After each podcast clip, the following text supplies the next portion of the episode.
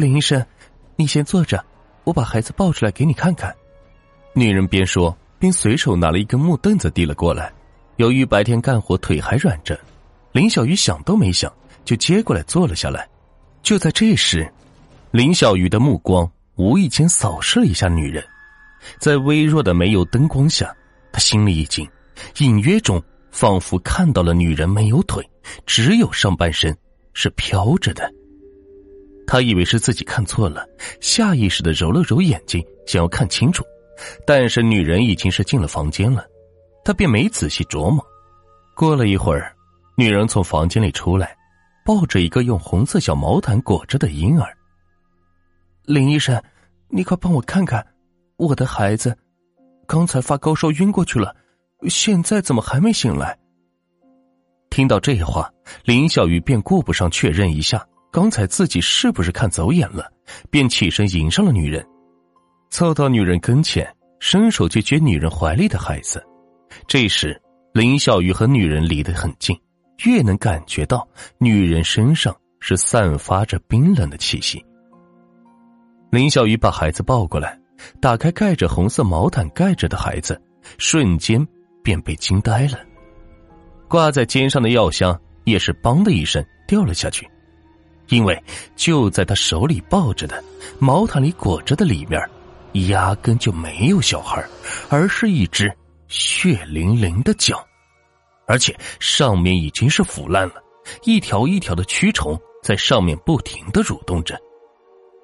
林小鱼出于本能的反应，迅速扔下毛毯裹着的脚，说时迟那时快，便一个大步跑出了瓦房，朝着自己诊所的方向飞奔而去。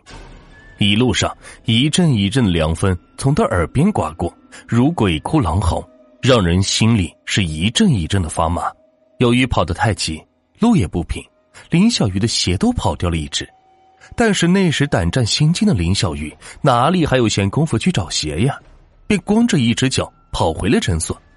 遇到这样的事情，林小鱼一个人也不敢再在诊所里待着了，便回到了老房子，钻进了媳妇儿的被窝里。心里是嘣嘣嘣的跳个不停。当他稍微缓过神来，忽然听到屋外是有人叫他：“林医生，林医生，你给我孩子看了病，都还没有来得及给你钱呢，麻烦你开一下门，我给你钱。”林小鱼哪儿还敢开门呢？现在的他缩着身子，如一只惊弓之鸟，竖着耳朵听着屋外的风吹草动。这时，屋外又传来了一句话：“这样吧，我把钱放在你们家门口，明天你自己拿吧。”说完这句话，屋外便跌进了无限的安静中去了。林小鱼的心里是翻江倒海，把被子一把拉来，是盖住了自己的头，忐忑的过了一夜。终于，成绩报晓，没过多久，太阳撑开了黑夜的帷幕。林小鱼觉得睡着憋得难受，见到外面天亮了，便起了床。刚打开门，就见到门口有一堆纸钱烧成的灰。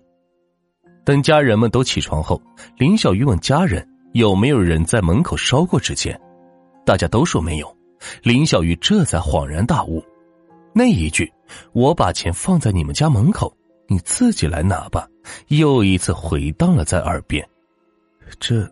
难道是那个女的给我的诊费？林小鱼不禁的自言自语。思索之间，林小鱼想起了昨晚的事情，现在的心里还是一阵的发麻。他多么希望昨晚的事情只是一个梦，但是一切又是那么的真实。突然想起自己的药箱昨晚是掉了，他想，如果能在诊所找到自己的药箱，那么昨晚所发生的一切真的就只是一场梦。但是结果却让心存侥幸的他大失所望，因为当他打开诊所搜寻自己的药箱时，却怎么也找不到。于是他便带着儿子，凭着记忆去寻找药箱。最后，他在村外的大麻子山的乱坟岗找到了药箱。乱坟岗那可是村里人专门埋死人的地方，这里方圆一两公里都是坟堆，就算是白天。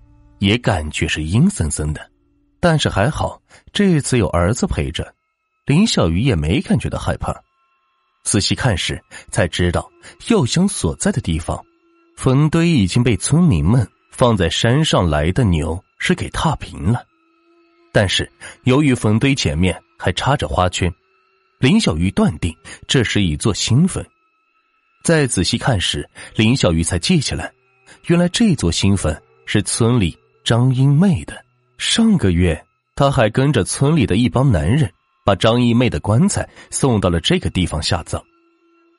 回来的时候，林小鱼让儿子扛着医药箱，一路无话，思绪万千，脑海中不禁回想起了上个月村里发生的一件惨事一个月前的一天，怀着孩子的张英妹突然想去娘家了，便让丈夫骑着摩托车送她去。由于下雨天路滑，摩托车从一个悬崖边上是摔了下去。结果夫妻二人是双双死去，最惨的是张一妹肚子里还怀着一个七个多月的孩子。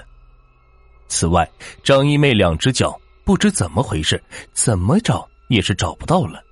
下葬的时候，张老爹就让操办的法师用纸画了两只脚，并用红毛毯裹着和张一妹的上半身是合葬了。林小鱼回到家，生了一场大病。